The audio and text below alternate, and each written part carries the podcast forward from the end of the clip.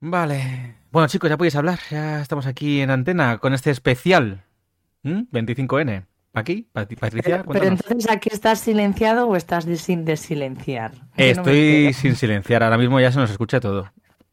Ah, vale, vale. ¿Podemos hablar todos a la vez entonces para que esto sea una locura? Mm, Podrías hacerlo, pero eres tú la que dirige el episodio. Es- Tú verás lo que haces. Te vas a quitar tiempo a ti misma, Patri. Y estoy muy indignada porque, o sea, es, es especial 25N, Yuju, pero yo quería venir a contar mi concierto de Rigoberta Bandini y no me vais a dejar. Eh, a ver, eres tú la que no te dejas a ti misma contar esto, ¿eh? Que lo sepas. No, no, no, no, estoy indignadísima. Rubén tuvo mucho tiempo.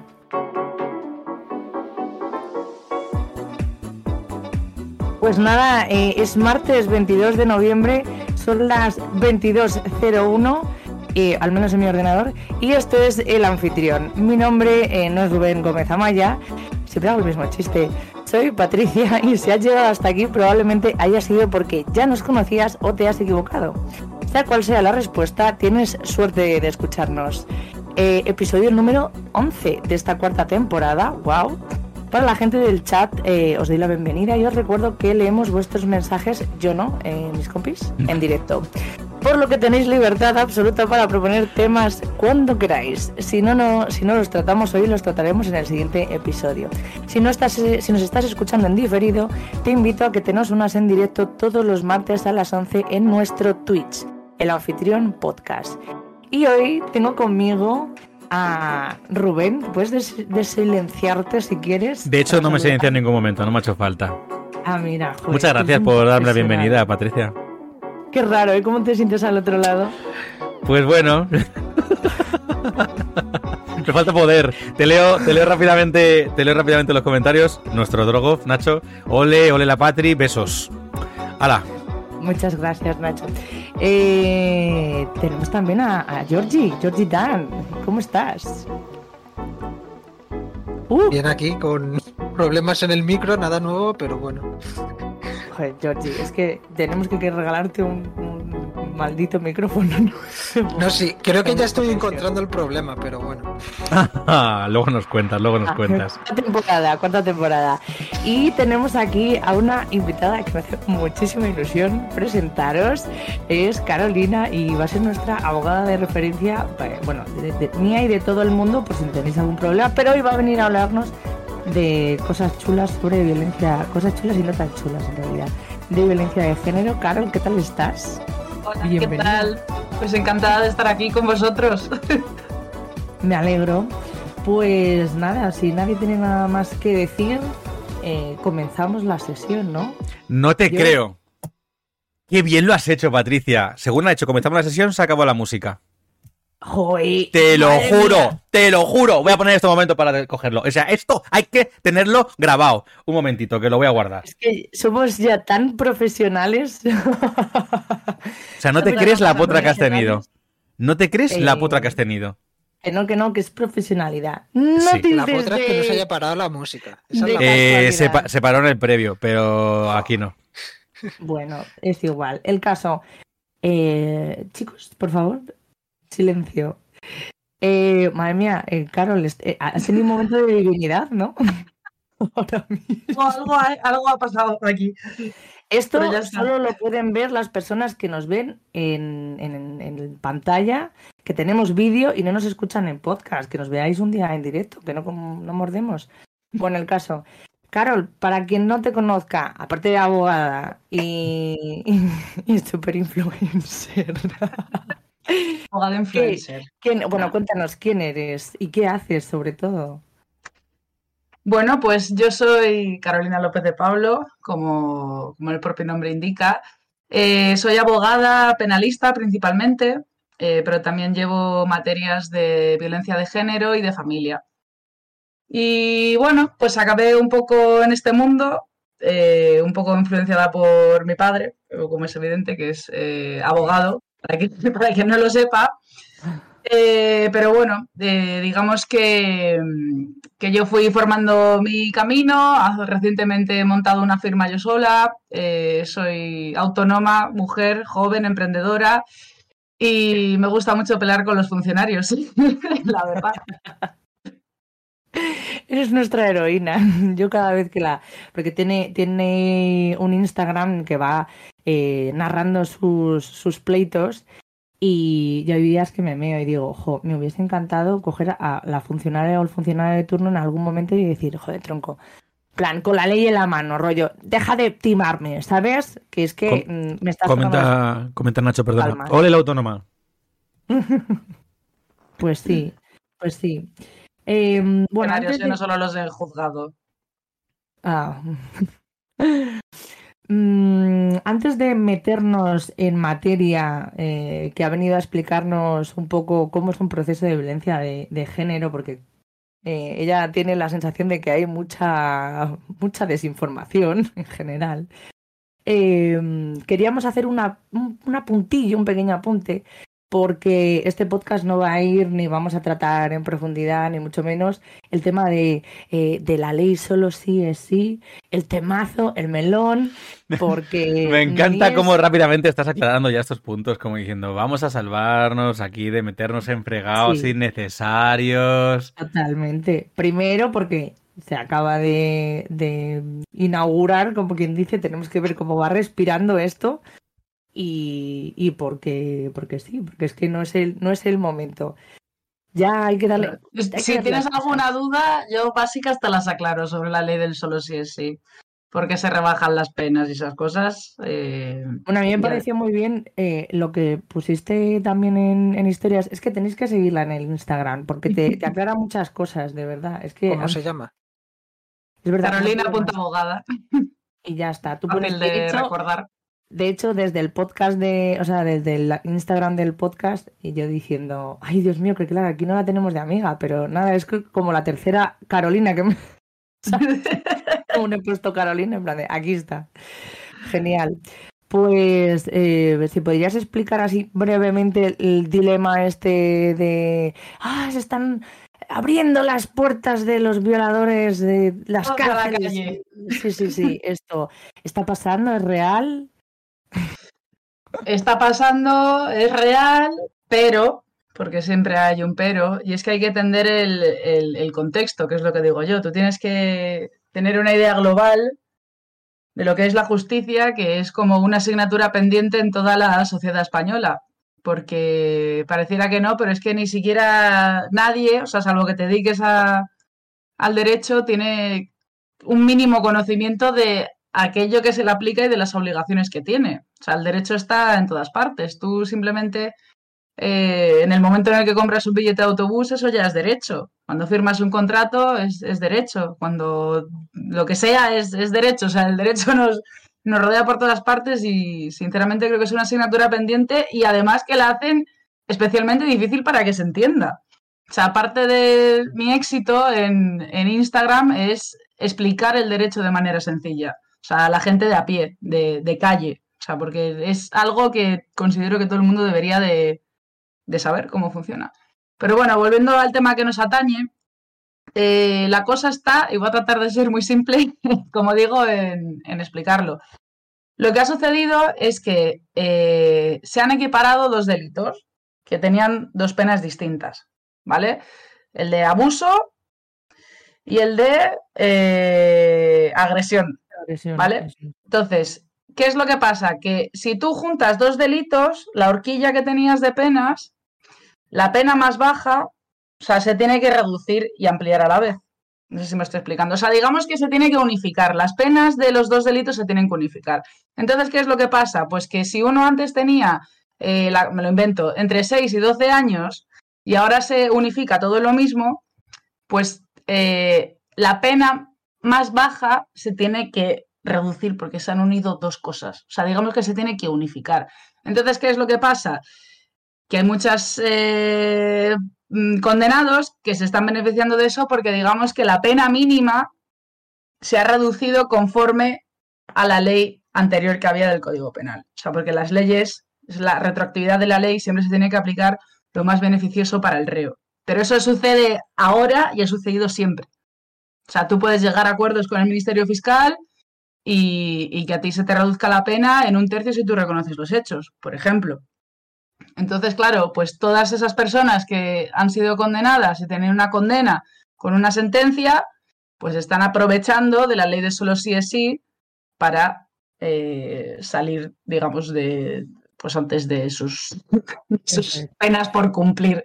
Pero, al- Pero- Perdón, una pregunta, Carol. Al, al unificar, por ejemplo, dos delitos anteriores que eran dos diferentes, como era agresión o abuso, que eh, antiguamente la ley se diferenciaba y ahora, en principio, no, ¿no? Por lo que estoy entendiendo. Ahora es como un único delito. Es lo que estoy... Claro, o sea, todo esto viene a raíz de- del caso de la manada. Sí, O sea, con todo de la- lo de la manada, con o sea, las manifestaciones, lo de no es abuso, es violación, lo que se trató de hacer fue endurecer las penas. Entonces, eh, ¿qué es lo que sucede? Que se han endurecido las penas. Correcto, ok. Se han endurecido, o sea, digamos que en ese sentido, a partir de ahora, cosas que son como más leves van a estar más penadas y cosas que a lo mejor son más gordas están menos penadas porque ahora han cogido todo y lo han metido en una cosa sola, única. Vale, que si lo más tocho era, brevemente, ¿vale? Si lo más tocho era 10 años, era una, una, una condena que eran 10 años por este delito, y el otro delito eran 3 años, pongámosle, me lo estoy inventando completamente, ¿eh? Eh, si lo unifican los dos, pues cogen una media que son 6, ¿no? Sí, algo así, para que lo entiendas. Lo estoy haciendo súper Eso simple, es, pero por- para Eso entendernos. Vale. Eso es. O sea, se reba, o sea, se ha bajado la, la pena mínima. O sea, si un delito antes era de 6 a 12 años, pues ahora es de, de 4 a 8, por ejemplo. O sea, pasas de, en vez de 6 siendo la pena mínima, la pena mínima son 4. Entonces, Claro. curiosamente, no endurece nada. Se baja la, la mínima. Claro, entonces el que tenía allí los 12, pues ahora cumple 8, no los 12 Eso que es. le había puesto antes. Eso Pero es. mm, eso no significa que se hayan abierto las puertas de las cárceles y estén saliendo eh, pedófilos, abusadores y, y depredadores sexuales a la calle, así como que, que me hace gracia porque precisamente quien se queja y critica esta medida eh, son firmes criadores, eh, involuntarios o no, ahí ya cada uno, de depredadores sexuales con todas sus otras políticas, pero bueno. Eso lo Bueno, dejamos. aparte también se le ha echado mucha culpa a los jueces eh, de que, es, pues que son unos machistas y, y tal, y de que están dejando salir a todo, a quien sea, eh, pero la realidad es que los jueces, y les va a echar un capote, cosa que no es habitual en mí, Pero los jueces- raro. pero los jueces en este, en este caso están aplicando la ley que se ha aprobado a través del, del ministerio. O sea, no están sacan, no se están inventando una ley. O sea, evidentemente la, la justicia depende de las interpretaciones. Y de hecho, eh, ha salido hoy una circular de la Fiscalía General del Estado que os recomiendo que os leáis en general porque con eso se mueve todo el tejemaneje de todo, de las posiciones, es como los que asientan base. Y la Fiscalía General del Estado lo que ha venido a decir es que se tiene que analizar el caso concreto. O sea, que se tiene que analizar de manera individual cada caso concreto, entendiendo el conjunto y el global de, de lo que se enjuicia. O sea, no todos los, ningún caso es igual, aunque sea del mismo tema, ningún caso es igual. Y todo tiene su, su procedimiento, sus pruebas diferentes, su juez diferente, y todo eso conforma, eh, pues eso, eh, una, un- una, una independencia una, una evaluación individual. O sea, eso es lo que es un- la seguridad jurídica, que vamos a llamar así. Pero que parecería de cajón, ¿no? Perdón, Claro. parecería de cajón en realidad, pero es como Sí, que te lo sí. tenga que decir la Fiscalía General del Estado, que cada caso es particular, es independiente y es único, y que tengas que estar revisando cada caso porque no puedes generalizarlo, a mí me parece de cajón. Y no tengo Mm. nada que, no tengo ni idea de leyes, soy un inculto en Es leyes. que Sí, sí. Es, Y así es- es. es básicamente decir, bueno, señora, ¿sabes? Que, que los jueces y las juezas están para algo, ¿sabes? Que, que esto Claro, no, si no pero- lo aplicaría ahí dos más dos, cuatro, venga, sale usted. Claro, o sea, pero hay, hay que tener en cuenta también dos cosas, que yo es lo que digo siempre. Yo cuando me meto a un, a un juicio, digo, vale, tengo un juez, pero es una persona. O sea, caga todos los días, se ducha, se cabrea, llora, tal cual lo que sea. Y los jueces a día de hoy están saturados. O sea, la justicia está saturada, no, no tiene medios, porque no interesa que tenga medios. Y es No, claro. lo que digo yo siempre, que el retraso de la justicia es en sí ya una injusticia. O sea, tú te metes en un proceso penal, en uno normal, y mínimo estás dos años hasta que tienes el juicio. O sea, esta mañana tenía uno de familia, no era de violencia, era de familia de, pues, de conseguir una custodia compartida para una madre. Llevo tres años para este juicio y se va a retrasar otros tres años más porque necesito un informe psicosocial que evalúe a, las, a, a cada individuo de esa familia. Mía. Entonces, claro, cualquier cosa no- que hagas, o sea, Que no es se ha un podido saturón. pedir antes, ¿sabes? Es que no se ha podido pedir antes porque en estos tres años no ha dado tiempo a que le hagan los informes ni las cosas. Va muy lento, o sea, yo es lo que digo, yo no podría ser juez. O sea, lo- o sea, van así, o sea, se lo leen antes de, de entrar, entonces, claro, pues, Madre mía. ¿qué Bueno, quieres? pues como O sea, bastante bien funciona para lo que tienen, te lo digo. A lo mejor por eso están tan enfadados los, los funcionarios, puede ser. Mm, Menos sí, mal que tú eres bueno, autónoma. Creo, creo que estamos eh, saturadas todas. En plan, en general. O sea, porque si te vas a hablar con los que hacen lo de los informes sociales, también están hasta arriba. ¿eh? Que yo Sí, sí, No. este sociales. es una... El ayuntamiento son 400 Los expedientes, ayuntamientos, por no me ayuntamientos. No me expedientes eh, que son familias, ¿vale? Pero me, parece, lo me hace gracia. recortar como- en lo público. Claro, como paréntesis, es verdad, ¿eh? es que me- justo era eso un poco lo que iba a decir, que me hace gracia que hablabas de que hay una saturación en, en- en el sistema judicial, vamos a decir, ¿eh? ¿no? En, en la- en- pues eso, en, la- en las leyes, en los juicios, en los juzgados, en, en los jueces, en los propios abogados y, y fiscales, eh, eh, cómo se acumulan los juicios, cómo van retrasándose fechas. Y estaba escuchando eso, estaba pensando, ¿sanidad? O sea, es que eh, Claro, si es recortes que- en sí, sí, educación, sí, es, que es todo. todo igual, sí, es todo O igual. sea, yo llevo accidentes de tráfico y yo a mis clientes digo, oye, que te tienes que ir al traumatólogo para que te vea el latigazo cervical. Vale, venga, voy, pide cita. ¿Cuándo te han dado cita? Dentro de seis meses. Pues claro, a mí, o sea, es como que lo- se hace eterno, o sea, como que no avanzas. Pero es, para que te dé, es para que te dé tiempo. No, no, si, si- tiempo hay, lo que no les interesa es al parecer meter dinero en los servicios públicos en general. Tienen Comenta- que el pastel por ahí. Comenta Nacho en el chat. No hablemos de ayuntamientos, puntos suspensivos. No, no, por favor, que ya tengo un bosqueo con los míos, en fin. Bueno, vamos a meternos, aclarado, es, aclarado este punto, eh, vamos a meternos ya, eh, porque Carol nos quería explicar, como ya hemos adelantado, lo que es un proceso de violencia de, de género, ¿vale? Para que nos quede a, a todo el mundo clarinete en qué consiste, qué cosas, qué herramientas, qué pasos hay que ir dando y que, que va haciendo la, la justicia y todos los actores y actrices partícipes de, de dicho proceso. Así que cuando quieras, Carol, nos, nos- ¿qué nos has venido a contar entonces? Bueno, pues yo, eh, bueno, quería contar brevemente eh, si alguna, pues, como decía antes, ¿no? Al hilo del desconocimiento que hay de la justicia, de, de cómo es realmente un procedimiento de, de violencia de género y qué pasos, digamos, eh, siempre se siguen. Entonces, cuando una mujer ya eh, coge valor y va a denunciar a, a la policía, ¿vale? Va a tener que hacer una denuncia, como es evidente. Para quien no lo sepa, en una denuncia vas a tener que contar todo aquello que es lo que te ha pasado. Entonces, ¿cuál es la primera barrera que nos encontramos eh, cuando una mujer va a denunciar violencia de género? Falta de formación en el Cuerpo Nacional de Policía. Brava.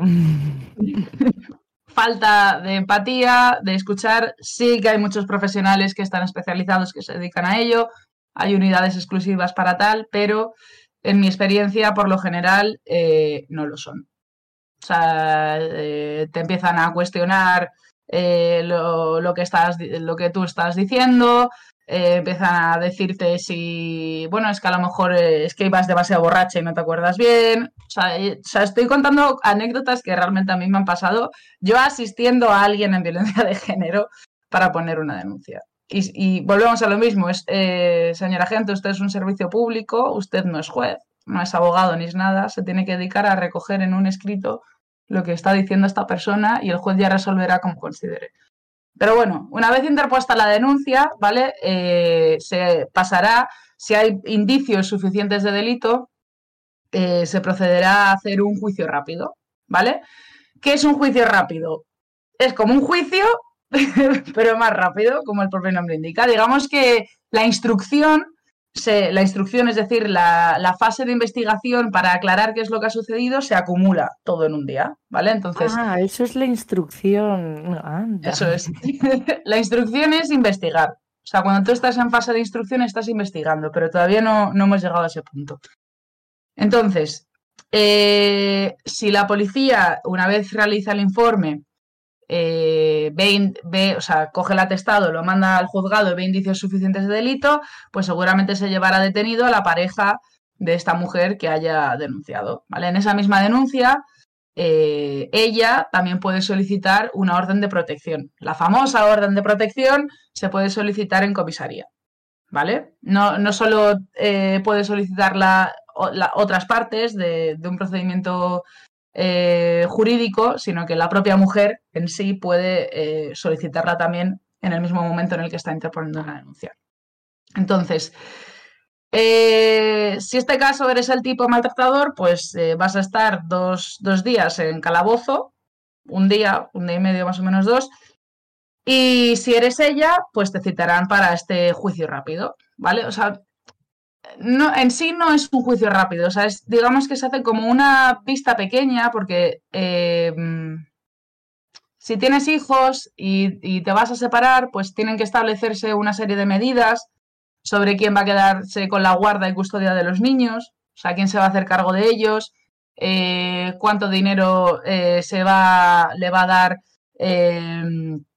el, pues eso, pues en este caso el padre parte. al otro, eh, si se va a seguir manteniendo una orden de protección o no, eh, si ha habido lesiones, pues en ese momento se pueden aportar, eh, pues eso, los, los, partes, los informes médicos, etcétera. Eso es súper importante. Que yo siempre digo, Dios, si vais a denunciar, bueno, aparte de que alguien, o sea, quien sea, os diga cómo lo tenéis que hacer, porque de verdad los atestados a veces son para echarse a llorar es súper importante que se adjunte documentación que acredite aquello que estás diciendo. Y esto se aplica para todo. O sea, tanto si quieres denunciar a tu jefe, como si has tenido un accidente de tráfico o, pues eso, en un caso de violencia. Tú siempre tienes que acreditar Tengo una duda. lo que Es quieres que probar. hace, Pues perdona, antes de que le haga la duda, estaba esperando para leer un comentario que no la quería cortar y te hace la Vale. duda, ¿vale? Rufus, nuestro amigo Rufus, de Rufus, comenta: Algunos policías de unidades exclusivas incluso te- le dicen a las denunciantes que para qué denunciar si el juez va a archivarlo sin mirar el expediente siquiera, como si su trabajo fuese, fuese hacer una criba. Sí, sí, sí. Perdona, Bueno, ya de, está. de- de, mm, ahora hablamos de, de, mm, cosas que yo no sé si están, me encantaría ver si están en el protocolo policial, pero que compartiendo con diferentes eh, personas eh, sobre este tema, hay un patrón común. eh, cuando vas a denunciar, que es el recomendarte que te vayas a tomar un café y luego vuelvas. eh, que luego No puedes denunciar eso. Eso no lo puedes denunciar. A mí esa es mi favorita. Que es Sí, como. o- pero Es que lo que usted me está diciendo a gente es ilegal. Sí, sí, sí, no. eh, una, una chica comentaba que el, el propio secretario que tienen en la puerta, que es un policía, pero es el típico policía que no sacan a la calle, que está viejo ya ha pasado, que, que Viejo no ya sabía- pasado. sí, que, no sabía- que yo no sabía ni por dónde le venía el aire.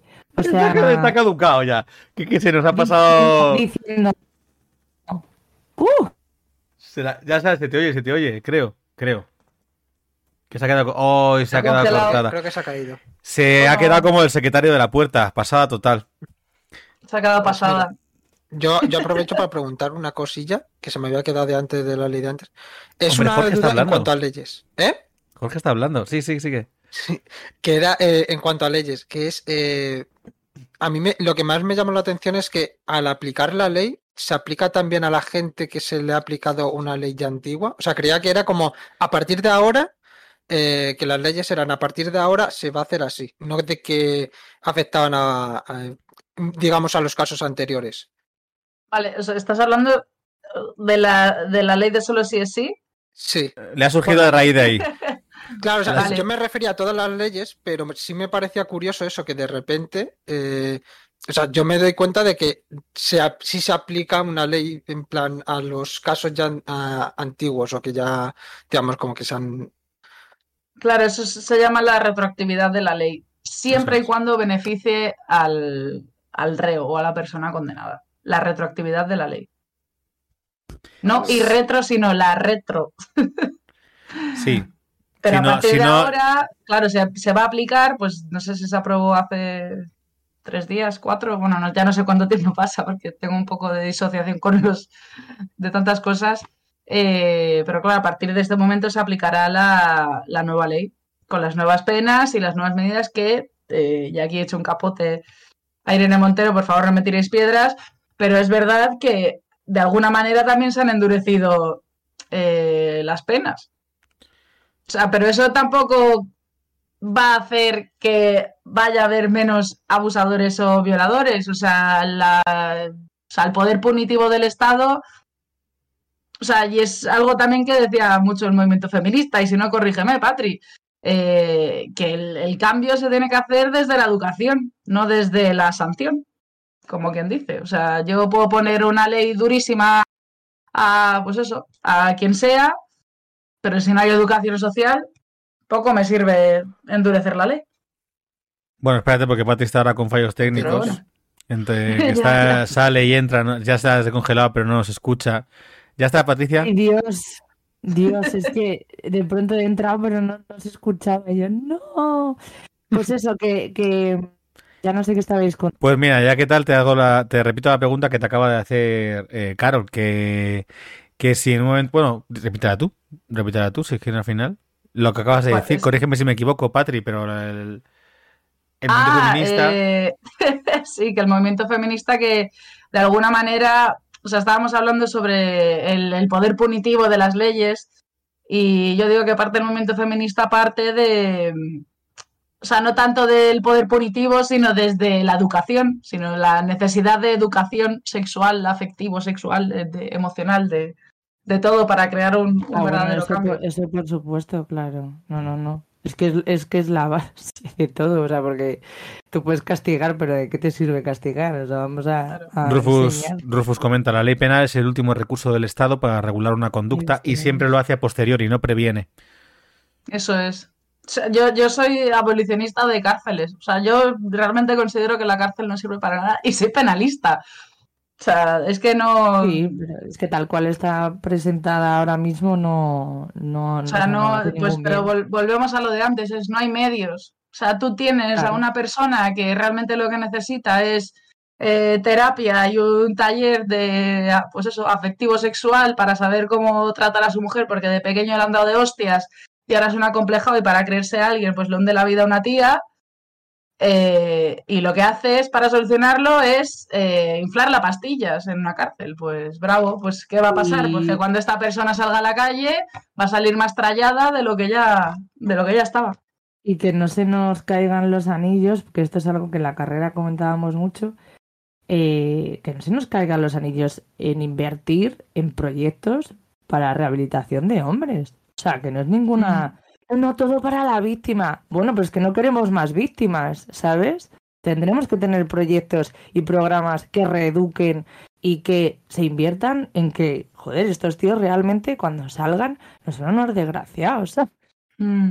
Pero No sé, yo creo que es un poco tabú, ¿no? Eso también entre círculos Claro, es de hombres, no- yo creo. No, no quieren, pero incluso No en la sé, propia administración. contestad vosotros. Es que yo fíjate que lo que creo, lo que creo es que, eh, que esto lo hablamos en un, cuando estábamos planteando el tema del episodio y nos decía Pati que si teníamos alguna pregunta, alguna duda, algún tal. Yo creo que es una cosa que surge eh, como que a mí como hombre me parece curioso que se traslade, claro, como se generaliza, eh, muchas veces eh, muchos sectores de hombres lo que hacen es generalizar, entonces eh, como se generaliza, lo que se hace es que se nos se meten a sí mismos o, nos- hace que nos metamos a nosotros mismos en el mismo saco de es que nos es que están condenando a todos los hombres entonces claro me hace mucha gracia y me parece curioso, me resulta curioso que lo que ocurre es que pasamos de ser eh, potenciales agresores, lo siento, pero es que esto es así. porque suena muy agresivo, suena muy, muy grave, muy heavy decirlo así, pero técnicamente a nivel yo creo que social, a nivel biológico, a nivel todo, somos potenciales agresores. No digo violadores, digo agresores en general.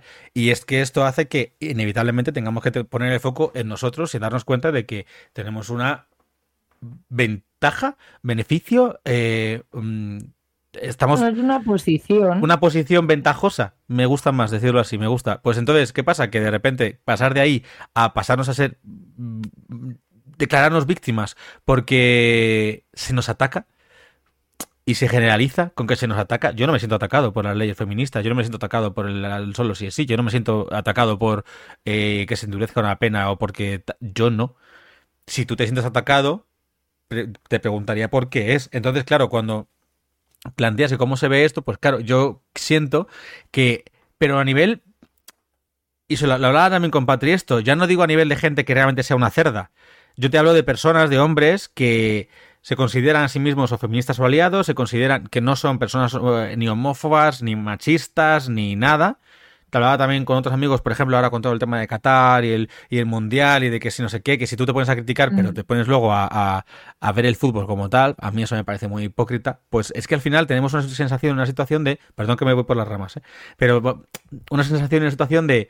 eh, es que claro, cuando surgen estas cosas, mm, es que luego al final nosotros somos los que pagamos el pato aunque no tengamos tal, es que no sé qué. De hecho, una de las preguntas que yo te quería hacer, y esto era un poco a raíz, muchas veces me vienen amigos, amigos cercanos, gente que yo tengo confianza, que sé perfectamente que no son gente que, que tengan un comportamiento violento, hostil o de ninguna manera denigrante ni, ni, ni, ni peyorativo hacia ningún tipo de mujer en general. O sea, me refiero que no son gente machista, que no son gente que, ejerza violencia, violencia de ningún tipo, pero de repente entran dentro de ese discurso de es que también somos víctimas, porque a, ti te denuncia una mujer y ya solo por denunciarte ya te meten dos días en el calabozo.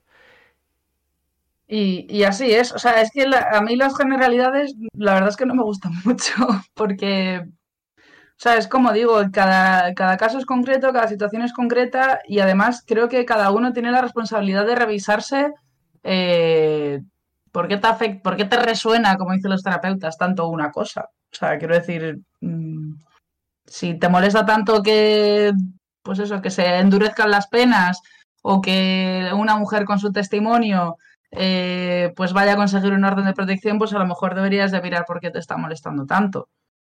O sea, quiero decir, Claro. nosotras también, comillas, repito, comillas, también estamos en una posición privilegiada, comillas, en el sentido de que nuestro testimonio, si vamos a denunciar a nuestra pareja, pues es lo que decías tú, ¿no? Que, que, que la pareja con la que estás, sea verdad o no, dos, dos días se los va a comer en el calabozo. Luego ya se resolverá, pero dos días se los va a comer solo con mi testimonio. Pero Entonces ahí, ser. ahí está la responsabilidad también de, de- de las mujeres que se aprovechan de estas leyes, que existen. Sí, el 0,00001, sí, pero existen y yo las he visto, no son unicornios y, y puedo asegurar que, o sea, ya no como abogada, sino como Carolina persona, es, es algo que me, me ofende profundamente. Porque es aprovecharse de una herramienta que, que- que realmente hay mujeres que de verdad que lo necesitan, que, le, que les están amenazando con un cuchillo al cuello, diciéndole que las van a matar. Y, luego tienes una tipa que, porque se va a separar, no es capaz de asumir su separación y dice, bueno, pues voy a joderle la vida a este tío así. Y se la jode. O sea, se la jode porque lo intenta. Y como va tan lento todo, pues a lo mejor está jodido, pues lo que decía antes, cuatro o cinco años hasta que resuelves eh, la situación y consigues demostrar que no, que, que, que no, que es- esta señora se lo ha inventado y esta señora se lo ha inventado, no le pasa nada. O sea, y cuando digo que no le pasa nada es, no le pasa nada, no le van a meter ni falso testimonio, ni, o sea, nada, nada.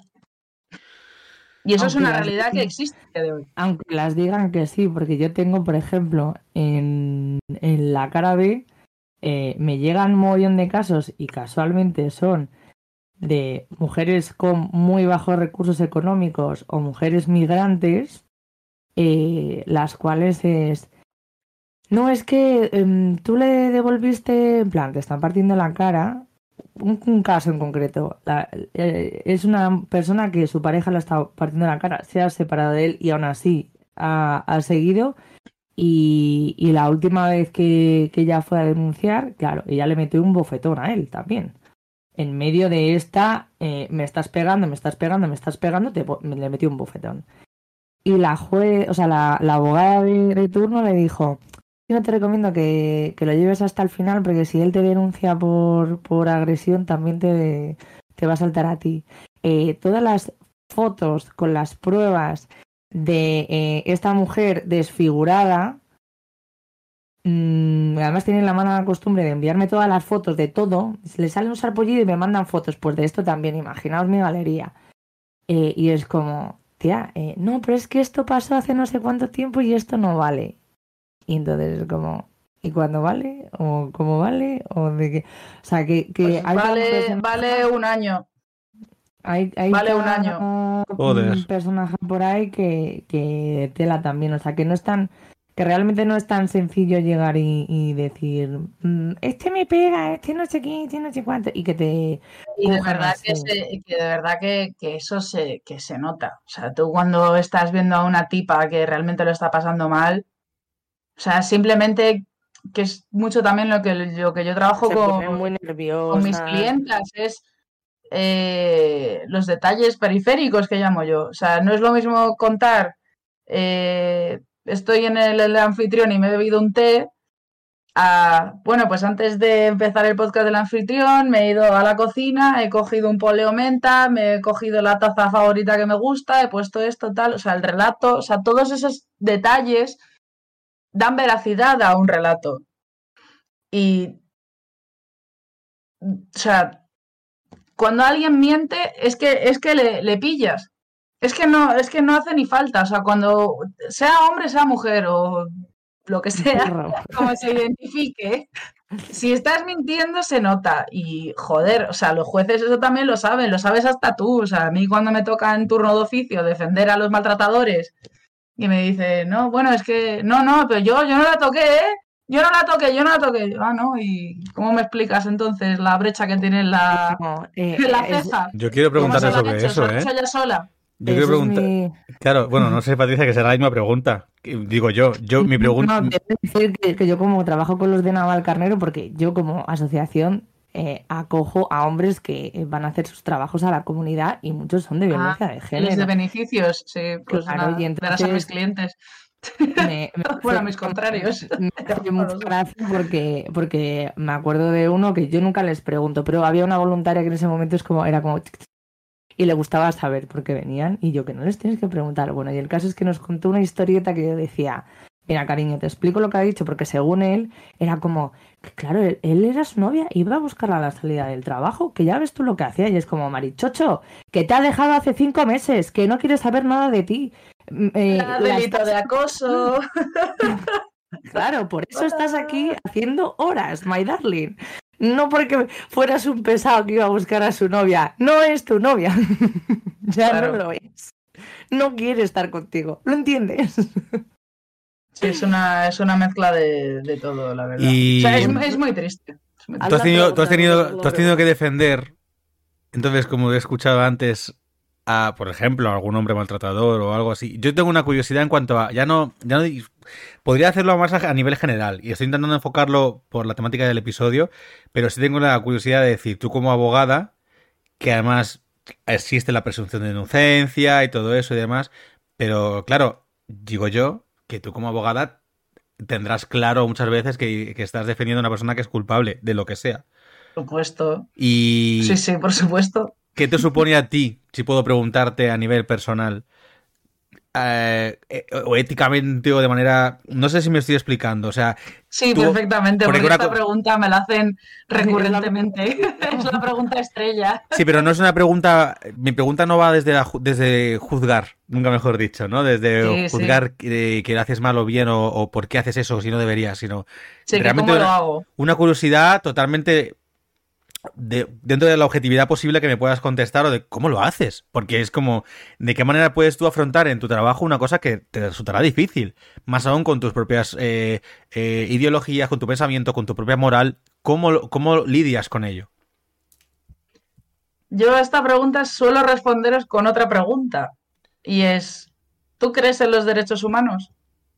Sí. Vale, pues entonces, si crees en los derechos humanos, crees en un juicio justo y crees en que todo el mundo tiene derecho a tener una defensa y un juicio justo. Y así se hace. O sea, teniendo como foco y como vela los, los derechos humanos. O sea, siempre puedes encontrar recovecos. O sea, en derecho penal lo tenemos fácil. O sea, tú siempre puedes acogerte a tu derecho a no declarar, por ejemplo. Y en el derecho penal es, o sea, tú, o sea, no está escrito en ninguna parte, pero tú tienes derecho a mentir. Otra cosa es que te tumben con las pruebas.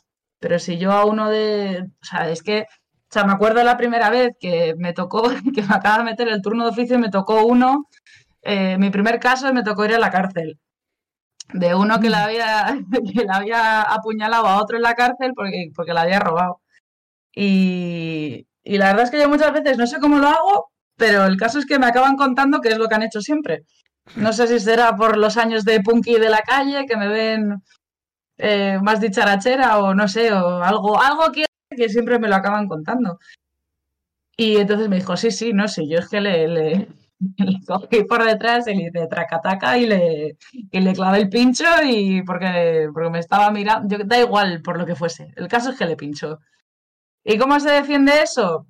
Pues en este caso concreto se me ha muerto uno de, eran tres investigados, se ha muerto uno y esto es como Rita Barbera, la culpa es, es del muerto. O sea, cada caso vas a tener que ir encontrando un recoveco. O sea, yo ya sé que son culpables, yo ya sé que han pegado a su mujer, y muchas veces, pues sí, pues tienes el dilema. Yo la verdad es que trato de no ser muy hija del patriarcado y, no les hago preguntas tipo, ¿y por qué no te vestiste? O yo qué sé. ¿Y por qué no has denunciado antes? Porque es que son preguntas como, mira, eh, o sea, sea yo acusación o defensa, es como, mira, pues no ha denunciado antes porque a lo mejor tenía miedo de denunciarle porque le está diciendo que la va a matar, ¿sabes? Entonces, pues dentro de lo que cabe, eh, mi papel es principalmente cuando yo voy de defensa con esa gente es ver que las que la ley se cumple. O sea, de que el juicio está siendo, que está, que está evolucionando y está desarrollándose correctamente. Qué difícil, ¿eh? Jodidísimo. sí, con los años se hace más fácil, pero sí, tu moral te la metes por el culo. Y tu ideología y, y todo. O sea, o sea, muchas veces se nos culpa, ¿no? A los abogados. Es como ahora también, no, es que los abogados, la abogacía está aplicando la ley del solo sí es sí, son todos unos aliados del sistema patriarcal. Y es como, mira, es que es mi curro. O sea, mi trabajo es aplicar las leyes que tu propio gobierno aprueba. O sea, mi trabajo es ver que si a, si a, a ti te están investigando por violencia de género, tengas la oportunidad de demostrar que eso no es así y si lo has hecho, pues te jodes. O sea, que es, es, lo que digo siempre. Digo, mira, si lo has hecho, pues a pechuga, pues no haberle dado de hostias. Ya está. O sea, yo no me, o sea, yo no soy mi trabajo, ni yo me voy a responsabilizar de tus movidas, ni mentales, ni de las cosas que hayas hecho. O sea, cada perro que se lama su cipote. O sea, así, o sea ese es el, el, el resumen. mi trabajo es ver que se cumple la ley. Que si se presenta una prueba contra ti, que esa prueba esté bien hecha, eh, que si quieres eh, contar algo que tengas la oportunidad de hacerlo y, y para adelante. Y si te quieres hundir tú solo, pues para adelante. Yo te asesoraré más o menos. Me bueno, más encantado. o menos no, te asesoraré. Me ha encantado que Carolina, antes de empezar el programa, decía preocupada. "Uy, Voy a intentar no decir muchas palabrotas. Pues cada perro que se llama su cipote. Tócate los huevos, ya está. ¿Para qué Un más? momento. Ah. No. Estaba es que deseando es verdad. todo, todo el Es que es episodio. Me ha encantado. Pero, pero es verdad, ¿no? Es- muchas veces los clientes te responsabilizan de, de sus propios actos. Dicen, no, es que el abogado es que no ha hecho suficiente. Y es como, bueno, ya, es que En general, en general, pegado cuando- sido tú, no yo. Cuando, cuando yo tuve la oportunidad de conocer todo el tema de justicia restaurativa, que son proyectos que no sé qué, qué opinión tendrás tú, pero a mí me parecen la hostia, si se pudieran aplicar, eh, era curioso porque todos los agresores, eh, ya sea, fuese lo que fuese, eh, eh, víctimas, eh, bueno, em, con, con accidentes, accidentes de tráfico, eh, robos, atracos, mm, es decir, todo lo que, todas las agresiones que os podéis hacer a la idea, y todas las personas, el primer ejercicio era dibujarse y posicionarse, y todos los agresores se posicionan en el lado de la víctima. No, es que no tenía dinero y verás, es que no sé qué, o no, es que tú- ya ves tú, había bebido y cómo pensaba yo que iba a hacer, pobrecito de mí que la tengo en, en, en mi cargo mm, una víctima que he matado, que no sé qué, o sea, todo el... A mí esto me recuerda, Siempre soy víctima. es que a mí esto me recuerda a lo que os he comentado antes. O sea, me refiero que es que no Sí, creo sí. que sea, no creo que sea tanto porque la- el agresor en cuestión sea realmente consciente, alguna vez lo será, muchas veces lo será obviamente, pero yo no sé si realmente es consciente en algunos casos de que realmente es la es el agresor y no es una víctima. Y es que eh, creo, esto es una teoría personal, que a nivel social, a nivel cultural, se nos inculca mucho a los hombres que tenemos un papel de superioridad o por encima por ser hombres y que a día de hoy se nos está atacando y que a día de hoy se nos está cuestionando y que somos las víctimas reales de todo esto. Entonces, pero parece que no, pero incluso a hombres que no tengan nada que ver con ese tipo de pensamiento ideológico, yo creo Sí, sí. que eso es una semilla que se queda ahí y que, y que cala. Entonces, obviamente, en un agresor, en una persona maltratadora, en un violador, en alguien que realmente ha agredido de una manera más o menos bestial, dentro de que todo son violencia, a una persona, en este caso a una mujer, creo que sobre todo esa persona en su cabeza, primero por no responsabilizarse consigo mismo y segundo porque es lo que en parte tiene integrado, culpabiliza a, ot- a otras externas de todas sus desgracias, a veces a la propia víctima en cuestión, la real, y a veces al entorno, a la sociedad, que puede ser real en cierto modo, pero a mi modo de ver, yo es que soy mucho de Jean-Paul Sartre. Entonces Sartre, ¿no? Entonces Sartre decía mucho que eh, el hombre está condenado a ser libre y estás condenado porque tú, porque tú no- no- nadie te, te- te pregunta si quieres nacer. Es- eh, eso ya es una cosa que te obligan, pero a partir de ahí, para mí, Ni Todas- tu nombre. todas, ni tu nombre, vale, tu nombre luego tú puedes cambiar, pero luego a partir de ahí, todas tus decisiones, todo lo que tú decidas, está, no está condicionado por nada ni por nadie. Realmente todo lo que sea que tú decidas hacer, mi modo de ver, puedes te... No, no, si te paras a pensarlo, tú puedes decidir qué hacer o qué no hacer en cada momento. No puedes decidir que has hecho esto porque mm, tu jefe te lo ha ordenado o porque tal, porque tú tienes la opción, la potestad de decir, no lo hago. ¿Hay consecuencias? Las hay. Pero también estás con la libertad de o sea, decidir asumir esas consecuencias si está en contra de lo que tú no quieres dices, hacer. pero si tu referente, eh, o sea, yo realmente creo que un maltratador no nace, sino que se hace. O sea, si, Yo tu, si tus referentes masculinos eh, es, me lo invento, tu padre, que se ha dedicado a pegar a tu madre desde que tienes uso de memoria, o sea, eso es un comportamiento aprendido. O sea, tú vas a aprender a resolver emocionalmente eh, cualquier conflicto emocional a través de la violencia. Pero curiosamente lo que yo he visto ahí es lo a veces pasa, o sea, sí es verdad que a veces lo que haces es como imitar el comportamiento que tú has aprendido Sí, de manera inconsciente lo contrario. y a veces Mm. funciona justo todo lo contrario, que es lo que hace que yo, entre comillas, y esto sí que es entre comillas también, decida qué camino seguir. ¿Qué es lo que hace que mi cabeza haga clic hacia un lado o hacia otro, ¿no? Hasta qué punto es una responsabilidad del otro y otra responsabilidad mía, porque sí que creo que todos Pero tenemos siempre va a ser más fácil echarle la culpa al otro. O Claro. sea, quiero decir, siempre es más fácil decir, no, la culpa la tienes tú porque fuiste mi referente, o sea, por lo que sea. O sea, Vale, mirarse a uno mismo es dificilísimo. Y nadie lo hace. Dice, bueno, Sí. pues, Total. pues ya estaría. Pero, no sé, el contexto social también creo que hace mucho. Sí, sí, yo creo que es importantísimo. Vivimos en un. En las un clases bajas, bueno, la verdad es que la violencia de género no tiene clases. O sea, quiero decir, yo he defendido a la gente más eh, humilde, ha habido y por haber, y luego me he encontrado con unos pijos que dices, mira, si es que, el- es que un maltratador no tiene perfil. No, no, O sea, en general no hay perfiles de nada. Pues bueno, sí, pues a veces pues ya lo hueles, pues ya llevas mucho tiempo aquí, pues ya sabes Mira, esto. de que te cojean. Pero bueno. Esto se lo decía yo el otro día a, a- a Luis, al- a, Mulas, para que A Mulas. se lo decía, digo, ¿sabes lo que pasa? Que es que eh, los desgraciados pobres no tienen derecho y son una molestia.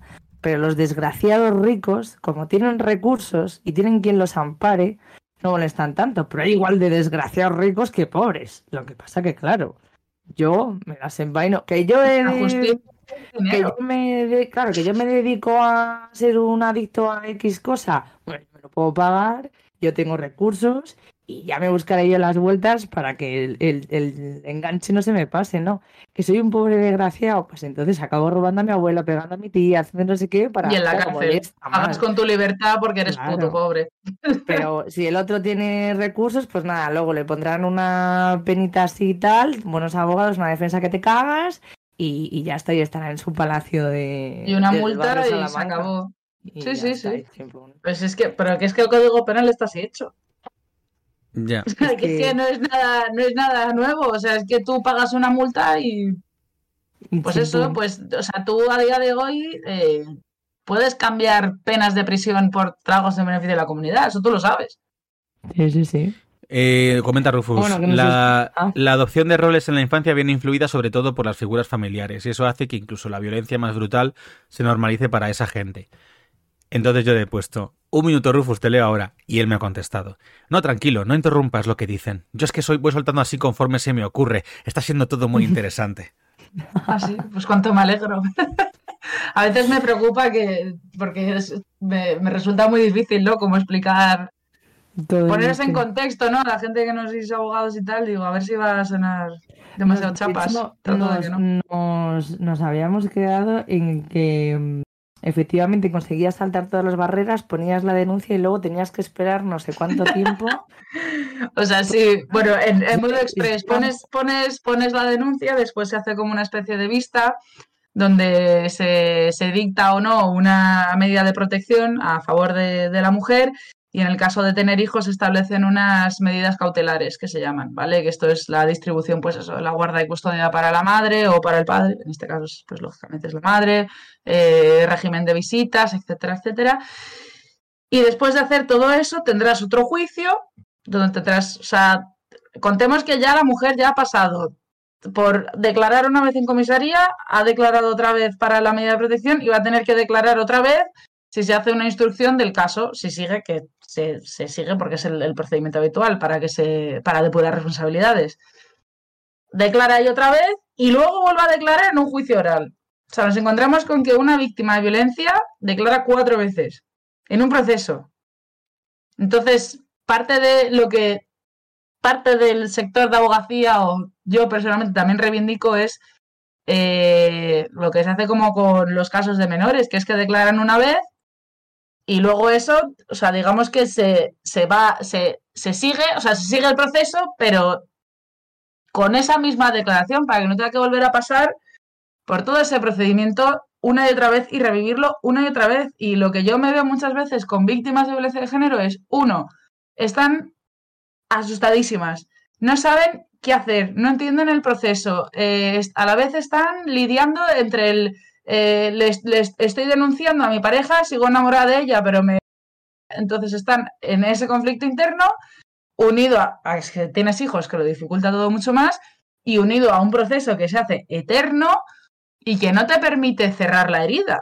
O sea, una, una víctima no cierra hasta que se acaba el caso, porque lo tiene que estar reabriendo todo el rato. O sea, es como una herida que no para de sangrar. Entonces, claro, pues muchos dicen, pues vale, pongo la denuncia, pero luego, sea, la retiro o me quito de las, pues eso, de, de tomar acciones eh, civiles o penales contra esta persona porque no quiero saber nada, quito la denuncia, quito todo, quito todo, quito todo, quito todo, no quiero saber nada, me quiero olvidar. O sea, ese es el mensaje que te dan siempre. Me quiero olvidar, me quiero olvidar, me quiero olvidar, me quiero olvidar. Entonces, pues, volvemos a otra vez. Claro, Falta de medios. Claro, recordemos que desde que ha ido a denunciar hasta esa cuarta eh, declaración, a lo mejor han pasado que tres, cuatro años. O sea, yo la semana pasada tuve un de violencia eh, y esta chica puso la denuncia en noviembre del 2019. Estamos en noviembre del 2022. Es que. y bueno, pon la, pon la denuncia, denuncia 016, denuncia. Y luego Ah, bueno, esa también es otra, el 016, eh, el 016. O sea, por ejemplo, esta chica llamó al 016 y le dice, y, no, manda un WhatsApp al número de tal, ya, mira, es que me, mira, es que me está amenazando con un cuchillo, con matarme. O sea, es que es, es, es como todo, o sea, va a haber, va a haber de todo en todas partes, entonces es, es una lotería. Es una, es, o sea, es una Sí, porque, una igual, que, igual, en general, eh, todas las, todas las víctimas de, de violencia de cualquier eh, tipo, de- me- bueno, de género en general, te digo, de, de todo lo que engloba la violencia de género, eh, todas echan pestes de la policía porque precisamente es uno de los motivos de revictimización, de trauma, etcétera, etcétera, porque normalmente las declaraciones suelen ser horribles, suele ser un proceso muy angustioso, muchísima cuestión, eh, o sea, cuestionamiento, eh, eh, y lo que relatan es un infierno. De hecho, las psicólogas de, de estos recursos ya están como súper especializadas en trabajar ese tema en concreto, ¿no? Pero sí que hay casos curiosos que yo, por ejemplo, en la Fundación Anabel había una mujer que era, bueno, la defensora de los nacionales en persona, porque una vez un día en su caso, ¿no? Pues hay policías majos como en todas partes, pues ellos abrieron, Los abrieron hay. Los hay. se dice, ¿cómo se dice? No sé qué de oficio, instrucción de oficio puede ser. En plan, ella no, No. quería denunciar en su día. Ah, que Pero va de el- oficio.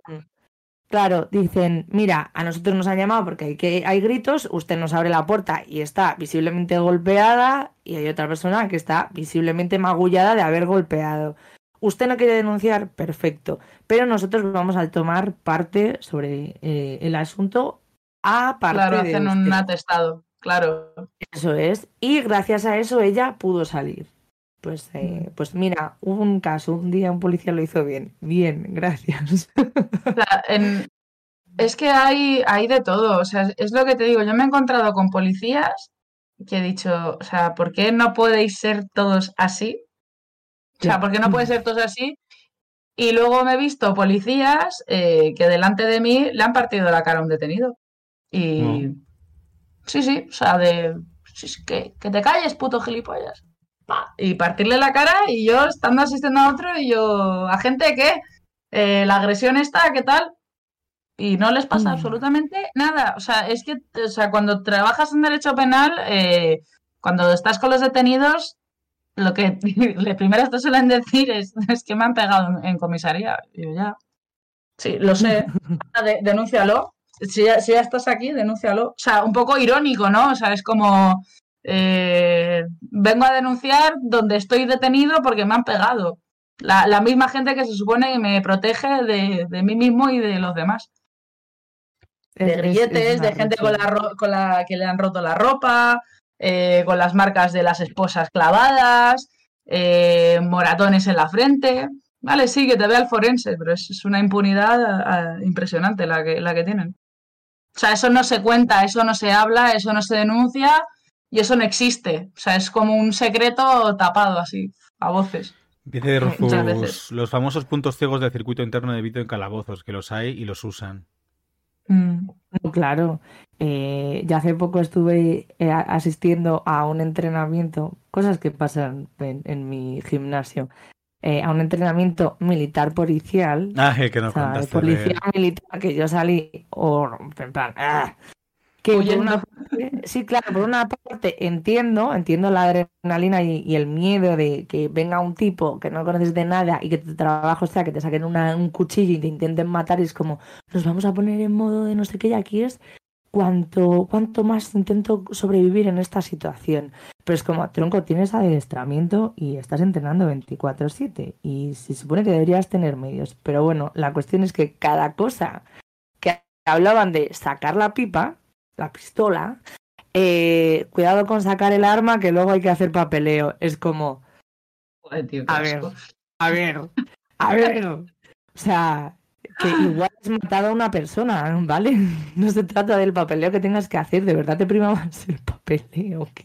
Yo estoy bastante decepcionada en general con el, con la policía. Pero bueno, ya me viene de hace tiempo. No Eh, eh, en Murcia este fin de semana he visto un, un... Ah, sí, Rufus, que ha estado en Murcia y no te ha avisado, Patricia. Es verdad, Mu- bueno, Rufus, Murcia, Santiago de la Ribera, un cagao, muerto. Pero Murcia, ojo que fiesta Murcia, ¿eh?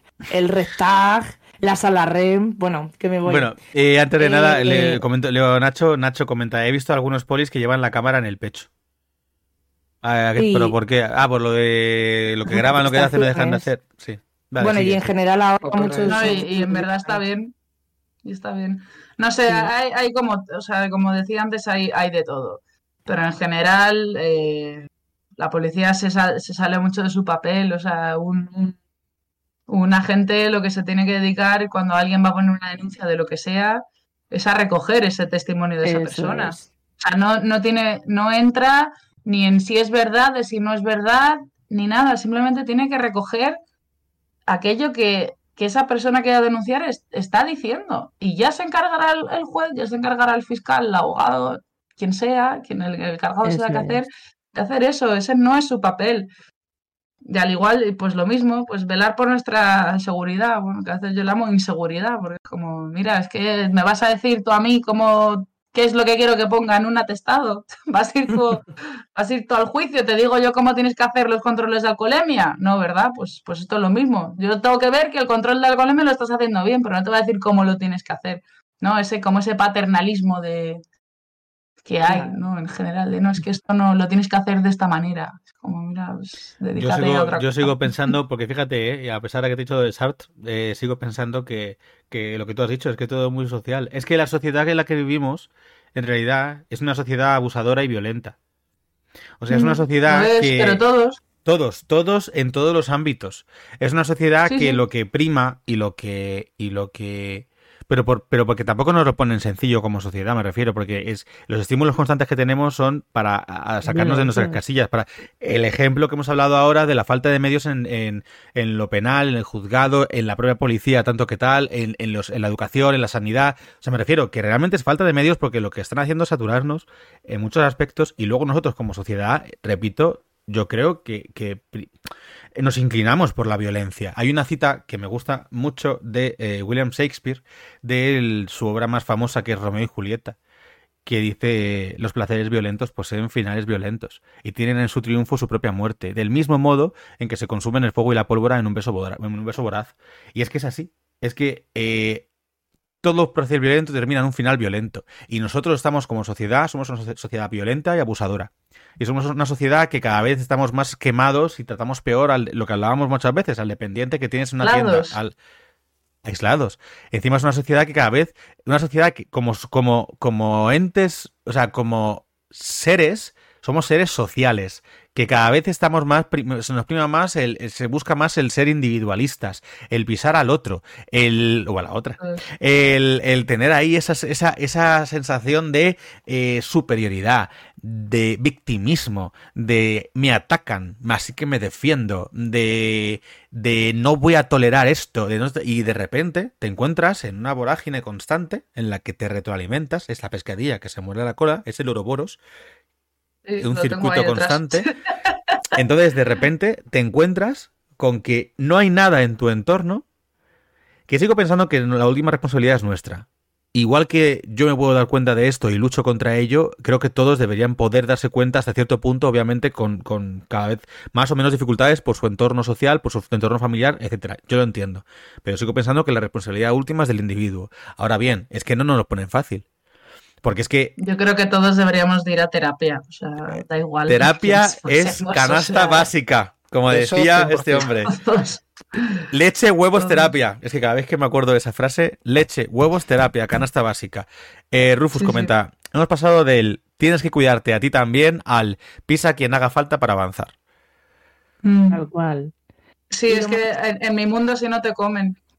Y, bueno, y- y lo más triste A mí me comen, si no. Es que, es que Desgasta muchísimo, desgasta mucho. O sea, a mí mi profesión me agota. O sea, porque me estoy peleando todo el día. O sea, todo el día tengo que demostrar lo que valgo. O sea, ya sea ante un policía, ante el cliente, a un juez o un fiscal. Mujer, joven, tal. Mí me- Pero tú, ¿qué, qué- tú quién eres? La, la- ¿A qué vienes? ¿A qué? Las denuncias por Pero ti. tú, ¿pero tú has hecho alguna vez esto? Bueno, pues, pues sí, es que me dedico a esto. Pues también todo el mundo empieza, ¿no? En algún, en algún momento, pero sí, sí, es, es, es, es agotador. O sea, yo, pues bueno, yo, no sé, muchas veces juego la baza de, yo me hago la tonta. O sea, mi baza la es hacerme la tonta. Yo me hago la tonta, ah, ah, que, ah, que ahora tenemos juicio, ah, ah, no, no sé, y luego traca-taca, o sea, y, y me encanta porque es como que se cae, ¿no? La- te abre el telón y aparece la fiera. Está gracioso. Zasca. Zasca. Mm. Em, bueno, por, por reconducir este maravilloso mundo de la filosofía que nos estamos montando aquí. Patricia, Sony 5, eso te lo recuerdo. Claro, no, por eso. Eh, no, sí, ya, sí, la explicación ya la hemos terminado. O sea, que Sí, sí, pero que para que sepas, por si acaso no lo has visto. sentencia. No, eh, sí, sí. Eh, ahora en estos cinco minutitos, por ejemplo, eh, este, yo quería que hiciéramos como una recomendación de eh, eh, preguntas que me llegan a mí siempre y situaciones que estoy viendo eh, constantemente que, que le había comentado a Carol y digo, pues si a alguien le sirve y, y nos escucha, que, que- que sepa un poco qué hacer, eh, aparte de eh, llamar a Carol. Em, que es la típica situación, como has hablado, de tengo mi, mi expareja, ya expareja, es maltratador, es un maltratador. Em, ¿qué hago cuando tengo hijos? Porque me encuentro eh, increíblemente repetido, que es que parece casi el mismo hombre el que se ha ido porque es que patrón clavado. Tíos que desaparecen y, y claro, yo para escolarizar a mi hija tengo que tener el permiso de paterno. Yo para que mi hija vaya a una excursión necesito el permiso paterno. Para empadronarla necesito el permiso paterno. Para cagar, que la niña respire, necesita el permiso paterno. aun Patria teniendo- potestad, la famosa patria potestad. Entonces, Pues eso lo, lo mm, tiene que resolver un juez. O sea, todo vuelve a lo mismo, es cuestión de prueba. Tú tienes, si el padre ha desaparecido, vale, demuéstralo. ¿Qué pruebas pueden presentar o qué cosas eh, son válidas o que a un juez le valga? Porque hay veces que me dicen, no, mira, si no se, ha, no se ha ocupado de ella y no la llama. Y digo, ya, Ya, bueno, pero una, una cosa es desinterés y otra cosa es que hayan desaparecido. O sea, que, pero, o sea, son cosas diferentes, pero, pero se aplican en el mismo ámbito. O sea, tú puedes ir a un juez y, y exponer la situación a la que tú te atienes. O sea, a- a- este- en esos casos incluso se podría llamar los casos de jurisdicción voluntaria que se dice. O sea, no, no te hace falta ni abogado. O sea, tú vas al juez y le dices, señor juez, me pasa me pasa esto, desde hace X tiempo yo no, no encuentro a esta persona, no comunica, no tengo datos, no tengo tal. Entonces, si al ilustrísimo juzgado eh, le apetece trabajar, pues le buscará a través del punto neutro judicial, que se llama, que ahí nos tienen fichados a todos, que lo que se oficia, el punto neutro judicial, te saca de la calle donde vives, las cuentas, lo, o sea, todo, todo, te saca todo, pues está, o sea, es un departamento que, o sea, de la policía que trabaja con, con los juzgados y, y, y luego también se le puede poner una orden de busca. O sea, a ti cuando te tienen que notificar algo y no te lo notifican, o bien se entiende que se notifica de oficio a través de tu representación procesal, que traducido al castellano es eh, que te das por enterado a través del procurador si estás inmerso en un procedimiento judicial, y si no, te ponen una orden de busca. Y cuando te pillen, pues es por eso mucha gente dice, no, que es que tenías este, yo qué sé, les pillan haciendo un control, no, es que tenías pendiente no sé qué. Entonces pues cogen y aprovechan y ya pues le hacen tracataca y les meten Y todo. te informan, por cierto, que es que lleva a tu mujer buscándote cinco meses. Sí, o también eso pasa con los impagos de las pensiones, de alimentos, que también se pueden denunciar. Se puede ir por la vía penal y por la civil si tienes una sentencia. O sea, cada caso es concreto, cada circunstancia es, es- concreta y, o sea, modo de conclusión, siempre yo lo que digo, lo que, lo que importa es la prueba que tú tengas. O sea, no vale el, las, se evapora, o sea, las palabras, o sea, que sí, que vale, que por muy bien que esté tu relato, si tú tienes un informe médico que luego sea eh, ratificado con un informe forense del juzgado, eso no hay Dios que lo tumbe. Y, si estás en un caso de violencia, pues lo mismo. ¿Qué, qué- qué haría yo? Pues salir, si tengo hijos y estoy casada con un, o vivo con un maltratador, eh, primero bus- bu- tratar de buscar un lugar seguro donde no me pueda encontrar a mí ni a mis hijos que vaya a matar. O sea, hay centros de acogida, hay asociaciones, en todos los barrios hay, hay algo, si no, si no está en el barrio es tu vecina. O sea, quiero decir, ahí también no entra un poco como la baza de la sororidad, ¿no? Del, del apoyo mutuo. Y acto seguido denunciarle. Y, y, y para adelante, y pues lo que decía antes, o sea, asume las consecuencias de tus actos. Mm, Y haz fotos y graba absolutamente todo. Tengo dos preguntas, una es mía y otra es de Rufus que está en el chat. Entonces yo hago la mía y luego leo la de Rufus, ¿vale? Eh, y si quieres contestarlas enseguida. Sobre esto que dices, el que una mujer coja a sus hijos y se los lleve eh, para protegerlos, no puede también eh, hacer que vaya en su contra porque se la porque el marido, el hombre en cuestión que la maltrata o maltrata a sus hijos, ah, por ejemplo, porque se adelanta o algo así, pueda denunciarla por secuestro si ya tarda demasiado. Eh, Claro, eso es la esto es primera. el, el famoso Juan Arribas. Eso es. Y la segunda, pues, la de Rufus. Un informe ratificado por forense es una prueba en latín. Y iuri set de iure en un proceso así. Sí. Vaya, hombre. Ahora me lo tienes que traducir. Sí, o sea, es, es- Bueno, si no que lo, que lo aclare Rufus, yo tampoco soy muy de latín y además estas cosas se me da falta explicarlas. O sea, es como que da fe de que eso es así. O sea, de juris, el juris tantum, el, es as- así aquí y en la China popular. Rufus, eh, ¿nos vas a hacer crear una masterclass de latín un día de esto? Rufus es un crack.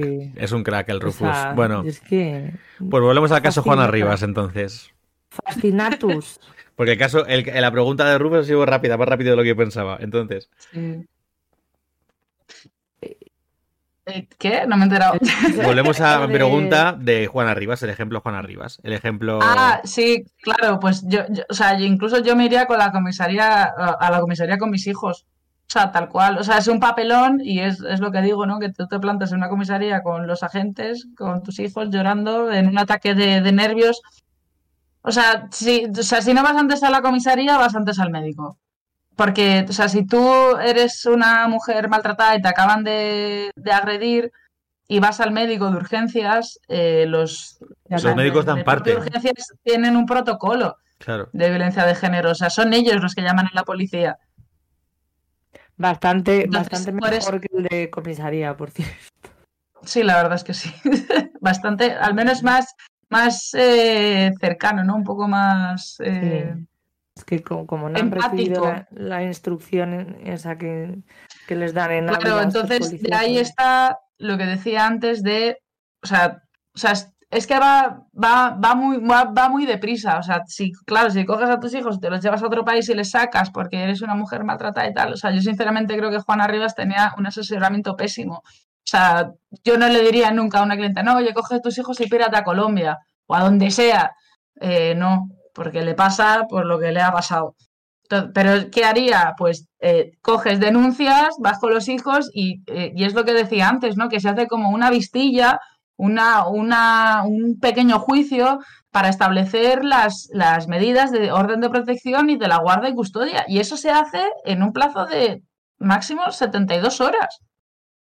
O sea, en 72 horas tú tienes unas medidas que son provisionales, que luego, pues como digo, sigue, sigue su procedimiento, pero que, que van a durar un tiempo donde tú puedas estar con tus hijos de manera legal, eh, que no te los vayan, a- que no te metan por secuestro y donde tú puedas buscar eh, un, un espacio en donde poder re- rehacer tu vida. Entonces, ahí, en ese momento es cuando, por ejemplo, sería bueno pedir esto de, por favor, que especifiquen en, en estas medidas cautelares que, que no se debe de tomar en cuenta la palabra del padre para mm, las cuestiones que, ven- que tengan que ver de momento con, con los menores. Igual las personas que me vienen a preguntar han estado efectivamente fatalmente asesoradas y no han eh, puesto medios en ese aspecto. Porque de verdad que es que hay gente que es que no sabe ni leer. Es- es el dificilísimo. problema. Que no sabe leer, que no sabe mm, casi escribir, que, o que no entienden el idioma. Son los casos que, que yo veo que es como, pero a ti quién te ha hecho esto, maricoño. Sí, sí. ¿Qué, qué, qué, qué- qué- qué Sí, lo de la patria con potestad compartida la, la carga al diablo. Pero es lo que digo, que tú puedes eh, iniciar, o sea, si una vez ya tú tienes una sentencia donde se regulen estas medidas, tú puedes hacer un procedimiento de jurisdicción voluntaria para retirarle la patria potestad a uno de los progenitores. pero lo tienes que fundamentar, o sea, no es tan, no es tan Si no es sencillo. llegar, sí que no es O lo sea, que no nos es, no, es, no es tan fácil, es como cuando se reformó, que salió el año pasado, de que el artículo 94 del Código Civil es con lo que decía de que, de que ahora cualquier investigado por violencia de género no iba a poder ver a sus hijos. Entonces es como, vale, y... Pero e- es, es lo mismo, ¿qué, qué pasa? O sea, es, es- es injusto. Eh, es injusto, no es injusto, ya, es que un proceso tarda cuatro años. Si soy inocente y no he hecho nada, estoy no sé cuánto tiempo sin ver a mis hijos. Y Sí, luego también pues está la mano de los jueces de cómo quieran aplicar ese artículo. O sea, y generalmente un juez no va a quitarle el derecho a un padre de que vea a sus hijos. O sea, a lo mejor no les, les deja solos para que esté con ellos, pero les mete en un PEF, en un punto de encuentro de familiar o en un centro de atención a familias, un CAF. Son visitas cuidado, supervisadas, tal, etc, es. etc. cuidado esos dos puntos que Pero tengo quitarle, quitarle eso a, un, a uno de los progenitores es muy difícil. Y yo es lo que digo siempre, digo, una cosa es lo que tú quieres, digo, otra cosa es la realidad. Y la realidad es que no te van a quitar, o sea, a, a los maltratadores no les quitan las visitas. Están en el. PEF, están en el CAF, pero no, no se las quitan. Porque entienden que es el- un derecho del niño a tener relación con sus dos progenitores, aunque sea un capullo, aunque haya, aunque haya intentado matar a su madre. Pues está afuera. Otra cosa ya es que esté en la cárcel. Y claro, es como, vale, pues ve- vente a buscarme, ¿no? Pues no puede.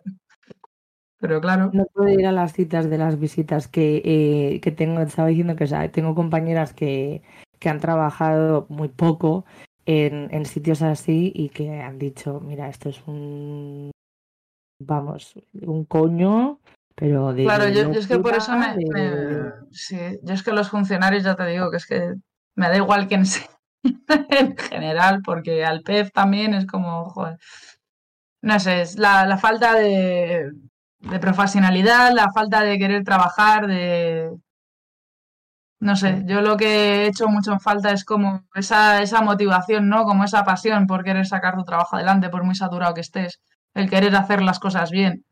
O sea, y eso es como que, como que escasea, o sea, las cosas llevan su tiempo, evidentemente no vas a poder hacer 20.000 cosas en un solo día, pero joder, si haces cinco, haces las cinco que haces, hazlas bien. Totalmente. Pues nada, Majunos, si, si tenéis alguna pregunta, reflexión, intervención, es el momento porque nos, vamos ya, si no, Eh, Jorge. nos estamos pasando. Yo es que estoy aprendiendo porque sí, tengo, la sensación de que no sé casi de nada de todo esto y estoy callado escuchando, aprendiendo. Qué O capullo. sea, La siguiente vez te voy a dejar fuera del especial. Te vas a quedar viéndolo desde fuera. Vamos, de verdad, me vienes aquí a no currar. Yo para eso no te estoy pagando. Ni para nada, en realidad. Bueno, Patricia, perdona, sigue. Nada, nada, que, que es que no tenemos más tiempo, que es que me ha parecido maravilloso. Y, y yo saco de aquí, uno, que hay que estar bien asesoradas eh, antes de dar ningún paso, eh, que es mejor ir al médico Sí, cuando no estén en huelga. Y, y que, joder, que, que podríamos montarnos una sesión aquí filosófica que ni Sócrates con Platón.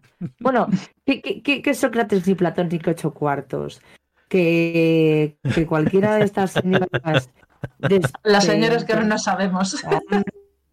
No, joder. eh, Vi- Vi- joder, Virginia. Ahora no Woolf. me sale el nombre. Wolf. Mary Wollstonecraft, Virgi- ¿cómo se llama? ¿Ves? Es que esto es terrible ahora. Vi- Bueno, no me salen los nombres. Y eso que hicimos un especial de mujeres filosóficas, bueno, de todas las facetas. Que no me sale el nombre, lo tengo aquí. Bueno, vamos a dejarlo. Eh, espera, eh, leo, leo a Rufus y ya cierras.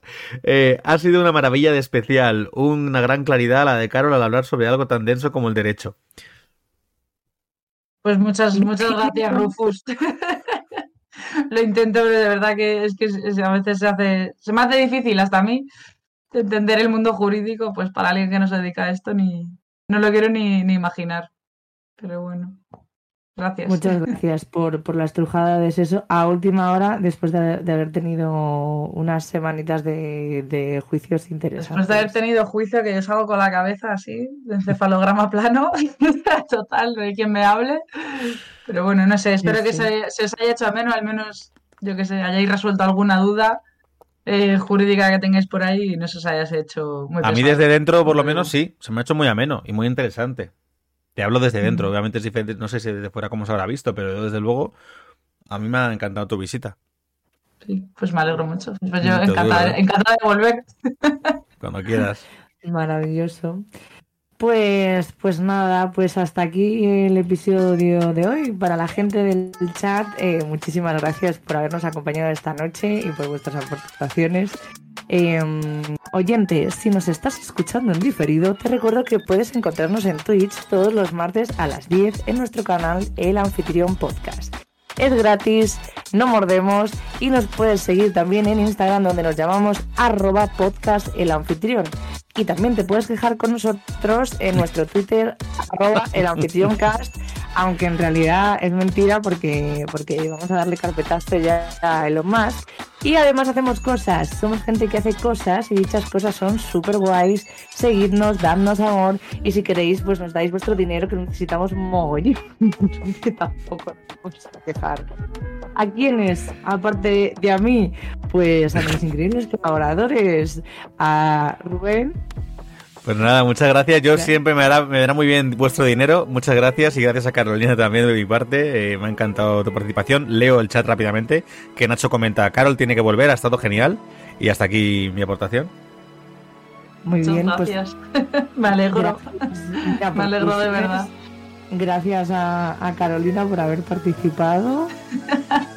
Eres una, eres, eres carne de podcast, ¿eh? Eres carne de podcast. Ya, la, la verdad es que me- a mí, mira que he hecho poco estas cosas, ¿eh? pero la verdad es que me, me mola. Sí, sí, hacer una sección jurídica o algo, de cuando salga una ley y lo comentamos en cinco minutos o algo así. Te, te- te- te invitamos, te invitamos. Pues muchísimas gracias. espera. Y muchísimas gracias a, a- a Jorge. Ah, digo, se te va a olvidar Jorge, como ha hablado poco, digo, no te me vayas sin despedirte de Jorge. A ver, No, tendría sentido. Hoy he estado muy callado porque es que me sentía un poquillo ahí como, ostras. Pero a mí, Jorge, me tengo que parece entender un- las cosas. un ejemplo maravilloso. Cuando uno está expectante, Patri, te quedan Escucha 15 segundos de canción. Bueno, oyente, muchísimas gracias por dedicarnos tu tiempo. Nos vemos la semana que viene en el anfitrión. ¿Por qué? Pues porque nosotros no elegimos el tema. Es el tema el que nos elige a nosotros.